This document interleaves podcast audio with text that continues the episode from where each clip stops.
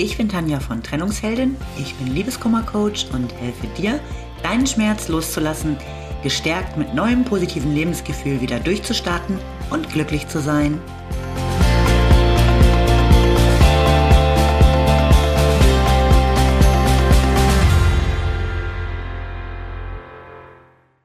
Hallo und herzlich willkommen zur allerersten Folge in 2022. Ich wünsche dir ein glückliches und gesundes neues Jahr mit ganz vielen tollen Momenten. Und damit du diese Momente ganz bewusst wahrnimmst und nicht vergisst, bekommst du jetzt gleich mal einen kleinen Tipp von mir. Nimm dir doch ein hübsches großes Glasgefäß und sammle deine schönen Momente darin. Immer wenn sich etwas Schönes, Erinnerungswürdiges ereignet hat, dann schreibst du es auf einen kleinen Zettel und schmeißt ihn in dein Glas. So entsteht im Laufe des Jahres deine ganz persönliche Sammlung an Glücksmomenten. Und wenn du dann mal einen schlechten Tag hast, kannst du all die kleinen Zettelchen anschauen und dir wieder in dein Bewusstsein rufen, dass es auch sehr, sehr viele schöne Tage in deinem Leben gibt. So, und jetzt kommen wir mal zu dem Klassiker jedes Jahres anfangs, den guten Vorsätzen. Wie ist es denn bei dir? Hast du eine ganze Liste guter Vorsätze gefasst? Hast du dir vielleicht auch vorgenommen, deinen Liebeskummer jetzt sofort hinter dir zu lassen? Neues Jahr, neues Glück und so?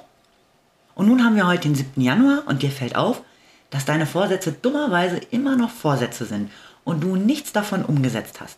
Der Liebeskummer ist immer noch da und an deinen Ex hast du auch täglich gedacht.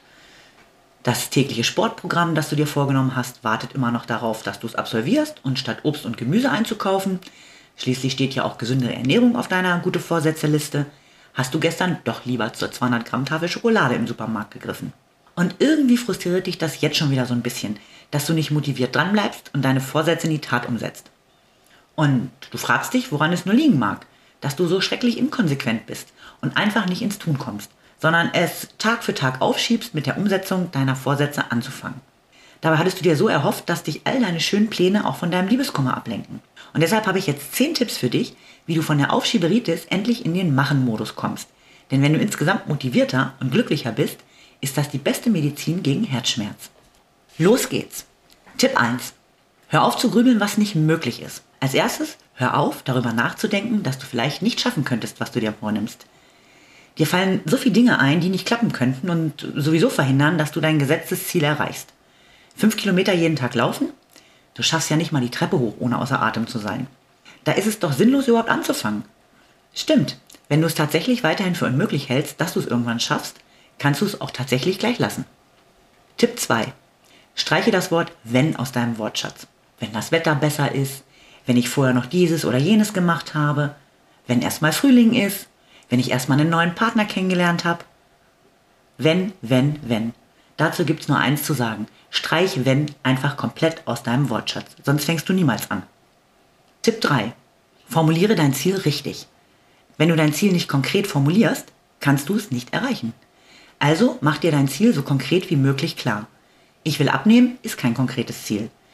Ich werde bis zum Sommerurlaub 5 Kilo weniger wiegen und einen sexy Beachbody haben, schon eher.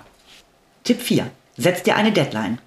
Zu der konkreten Definition deines Ziels gehört auch immer eine Deadline. Die ist nicht irgendwann, sondern hat ein festgelegtes Datum. Dabei geht natürlich auch bis zum Sommerurlaub, denn der wird ja irgendwie einen festen Termin haben. Tipp 5. Bau dir den Weg zu deinem Ziel in kleinen Schritten auf. Du musst nicht alles auf einmal reißen. Wichtig ist, überhaupt anzufangen. Also brich dein großes Ziel in kleine Schritte herunter. So hast du auch immer mal wieder ein Erfolgserlebnis und aus dem gefühlten Marathon werden viele kleine Sprints. Mach dir einen Plan, was notwendig ist für das große Ganze und entwickle daraus die Etappenziele dazu. Tipp 6. 15 Minuten jeden Tag. Fang langsam an, aber fang an. Block dir am Anfang jeden Tag 15 Minuten, die du damit verbringst, Dinge zu tun, die auf dein Ziel einzahlen. Trag sie als festen Termin in deinen Kalender ein.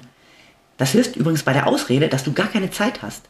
Selbst in nur 15 Minuten täglich kannst du schon so viel erreichen, wenn du dich in dieser Zeit nur auf dein Ziel fokussierst. Außerdem wird es so zur Gewohnheit für dich werden, dass du diesen täglichen Termin hast und du kannst die Zeit langsam steigern. Tipp 7. Belohnung oder Druck. Was zieht bei dir mehr? Belohnung oder Druck? Find es raus und wende es an.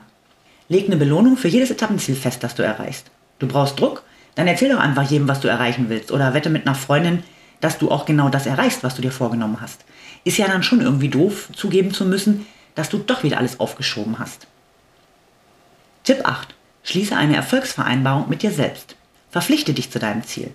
Schließe schriftlich eine Erfolgsvereinbarung mit dir selbst. Halte dein Ziel genau fest und schreib deine Vereinbarung auch in der Gegenwartsform. Ich habe mein Ziel erreicht, nicht ich werde mein Ziel erreichen.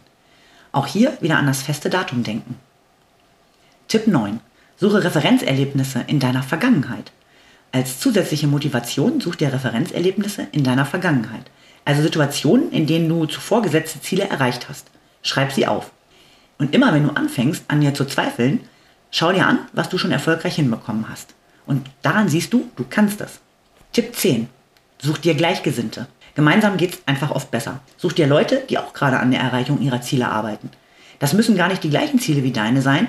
Entscheidend ist einfach nur der Wille, sie erreichen zu wollen. Und dann könnt ihr euch gegenseitig pushen und motivieren. So, und ich hoffe, du bekommst durch meine Tipps jetzt so ein bisschen Motivation. Wie du gemerkt hast, ist der Podcast heute kein reines Liebeskummer-Thema. Aber ich bin eben der festen Überzeugung, dass es wichtig ist, auch Herzschmerz ganzheitlich zu betrachten. Wenn du dich auf deine Ziele konzentrierst, verschiebt sich auch dein Fokus und da kommt wieder so ein bisschen frischer Wind rein. Und genau das wollen wir ja. Deinen Kopf mit positiven Dingen füllen, damit dort gar kein Platz mehr für deine Traurigkeit und für Tränen ist. Ich wünsche dir alles Liebe und ganz viel Motivation. Bis zum nächsten Mal. Lieben Dank fürs Zuhören. Du findest mich auch bei Instagram und Facebook oder auf meiner Website unter www.trennungsheldin.net. Alle Infos dazu findest du in den Show Notes.